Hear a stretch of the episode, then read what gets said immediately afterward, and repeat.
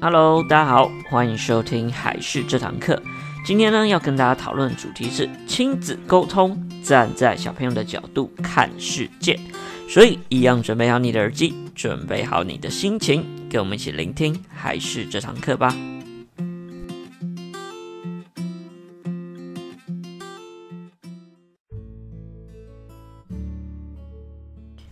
Hello，大家好，我是海事的木须。欢迎收听本周的还是这堂课。首先，先让我工商一下，我们还是这堂课有影片哦。那欢迎呢，大家到 YouTube 去搜寻还是 H I S H I，或者还是这堂课都可以。喜欢看到我们有字幕、有影像的朋友，就可以到那边去关注我们啦。记得要帮我们点一下订阅哦，拜托拜托。好，那我们进入今天的主题。今天呢，最主要要跟大家聊一聊亲子沟通。那以前呢，我的经验就是，我以前在中国的深圳呢，有待过一段时间。那那个时候呢，最主要就是在一间机构当中。那那个机构最主要就是带二到六岁的小朋友进行一些托班以及兴趣班的一些课程。那我就常常会带孩子上课，时常呢也会跟那边的爸爸妈妈聊天，但最常看到的就是很多爸爸妈妈在那边跟小朋友互动的状况。那我觉得很多爸爸妈妈在跟小朋友互动的时候，都是用偏向大人、成人的方式在互动，或者会比较着急的让孩子来用一些他们觉得对的的事情来去做沟通，因此呢，我觉得就限制到孩子本身未来的一些发展。所以呢，在这边举几个实际上的例子给大家听。那之前呢，我们在创造力的时候也有讲过这样的一个例子，就曾经有一个女孩，大概在四五岁的时候，她就在美术班里面学画画，那也学了非常久的时间，她的画工非常的漂亮，所以呢，他爸爸妈妈就非常的引以为傲。觉得他们家的孩子就是画画小神童，所以也很常跟其他人炫耀他孩子画画啊画作给别人来观赏。这样，那有一次呢，他女儿在画画的时候呢，就一开始画了一个很漂亮的风景图。那妈妈在旁边看了也非常赞誉有加，就想说啊，真不愧是我的女儿之类这样的感觉。但下一秒，小女孩就把自己的画作全部涂黑。那妈妈在一旁看到，是直接非常傻眼，就想说：“你没事干嘛破坏你自己的画？”就非常生气的去阻止那个女孩。她就觉得她自己的女儿在乱这样子。那当然啦、小朋友啊就会吓到了嘛，然后就跑到一旁去吓吓哭了这样子。那结果呢，就是他那个画画老师呢就跑到他孩子旁边去安慰他，然后并且呢去问他说：“诶，为什么你要把你的画给涂黑呢？”结果，那个小女孩就边哭边回答，她回答说：“因为天黑了啊。”是不是觉得非常的有趣呢？不晓得大家听到小女孩这样讲，大家觉得她这样子的话还是错的吗？这样是不是会扼杀了小朋友他自己的想象力呢？我觉得这一个例子大家可以稍微思考看看。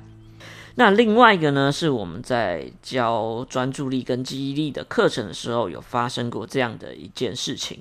因为呢，我们平常上课前都会做一个简单的测评，那目的呢，就是要评量一下小朋友现在的能力状况，看看适合从什么样的班级开始上起，这样子才会对小朋友比较好。那同时呢，在这个课程当中呢，我们也会邀请爸爸妈妈跟小朋友一起进到教室里面，让爸爸妈妈也实际上观察小朋友的状况。但是我们会要求他说，尽量坐远一点，然后再不要发出声音去影响小朋友作答。那等到家长都会同意之后呢，我们就会开始我们的课程。那那一次就是非常妙，就是一开始呢，就是有一个小男生，就是进到了我们的测评课当中。那当他开始要作答的时候呢，我们就会看到小朋友有一个小动作产生，就是他每答一题，都会去看一下自己的父母亲，就感觉他好像要取得他们的同意才能做事情一样。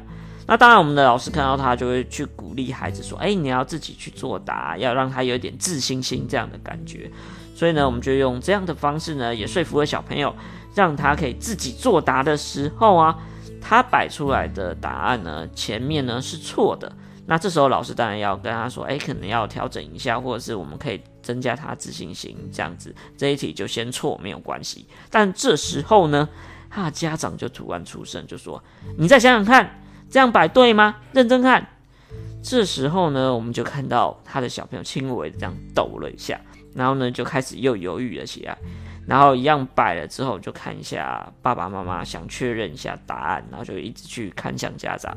然后当他摆错的时候，家长还会说：“你再想想，你再想想。”这样，那好不容易当他摆到是对的的时候呢，家长看到哎摆对了，他就会说：“那你自己决定，不要一直看我们。”那这时候我自己在旁边观察，那我心里就在想说：“你这个家长好像是 偏向假装自己很开放。”但实际上好像也很深刻的影响到了孩子，所以呢，到最后整个测评的过程当中，孩子就是不断的回头向家长确认自己的答案。那这个例子大家可以思考看看，这样对小朋友是好的吗？有帮助的吗？答对是答对了，但是对于小朋友的成长来说，这样子。在乎答对答错，真的有非常重要吗？大家可以先稍微的思考看看。那我今天最主要的目的，就想跟大家分享一个概念，就是有的时候呢，我们必须要站在小朋友的角度来看世界。像上面这两个例子，都是真实发生的例子，而且我觉得这是非常常会出现的一个状况。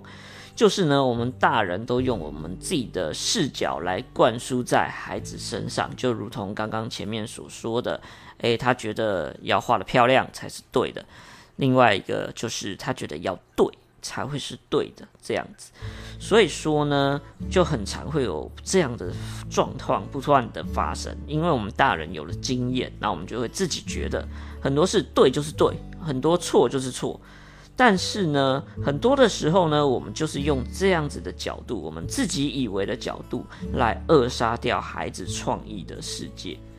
而且呢，我觉得大家都知道一个概念，就是老师要用孩子的语言来跟孩子沟通，这样子呢，才能让小朋友听得懂。觉得这是一个非常简单的道理，大家呢也都会去要求每一个老师都要这样做到。但是我们要想一下。身为孩子的第一个老师，又跟他生活在一起最久的老师就是家长。那家长怎么可以不站在孩子的角度来跟他沟通呢？这是不是就是一个非常大的误区？所以呢，今天最主要、最主要就是要跟家长提醒一下，不要所有的事情呢都用大人的角度去看世界，转换一下到孩子的角度，也许这是非常重要的一件事情。所以说呢，像我们很多的一些经验啊，想要传承给小朋友，有的时候就是让他实际去探访，而不是我们中途插入这样子的方式，反而小朋友更难去理解。那很多的家长朋友啊，就会问说啊，我都离开小时候这么久了，我也是第一次当爸爸妈妈之类的，那我总会知道小朋友的视角、小朋友的角度，他到底在想什么？那这件事情要做，其实是非常简单的。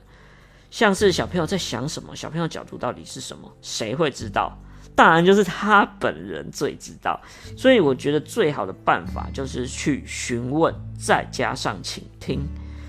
不知道他为什么要做这样的事情的时候，那就直接去问他吧，不要自己先下定论，他就是错的。这样就如同前面第一个例子一样，也许了解了之后，我相信他的爸爸妈妈就不会这么激动，除非他真的只是把他孩子当成炫耀的工具。所以最简单的就是不知道的话就去问，问了就去认真的倾听，听完之后呢，我们才能真正了解他真实的想法。这时候呢，我们再把我们的经验去传递给他，这才会是有加成的效果，而不是去挫败到小朋友的信心。所以各位父母们，冲动是魔鬼，大家这句话都一定很常听到。当然，对孩子生气的冲动也是魔鬼。所以有的时候放慢一下速度，问一下孩子。听一下孩子做这些事情的原因，这样你才能站在孩子的角度跟他沟通。这样子呢，你的建议才会是为了他变成很好的助力，以及呢，为了他会变成具有权威性的一些话语，就跟老师说的话小朋友会听是一样的道理，是因为它具有一定的协助性跟权威性在。因为呢，你站在他的角度，这样才能解决到他的事情。所以呢，在这边提供给大家来做一个参考跟建议的部分，大家可以去思考一下，这样的做法是不是对的哦。好，那这就是今天要跟大家分享的想法跟概念，希望对大家会有一点点、一点点的帮助。如果你觉得有帮助的话，也欢迎私讯我们，或者在可能像是 Apple 的 Podcast 里面留言给我们。那当然，留言我都有看到，非常感谢各位的支持。那也期待大家可以分享给你更多的朋友。然后觉得我们不错的话，一样麻烦到我们粉丝团按个赞，以及订阅一下我们的 Podcast 频道。当然，我们现在的 YouTube 频道也蛮麻烦大家去订阅一下喽，拜托拜托。那我是还是的木须，我们下个礼拜再见，拜拜。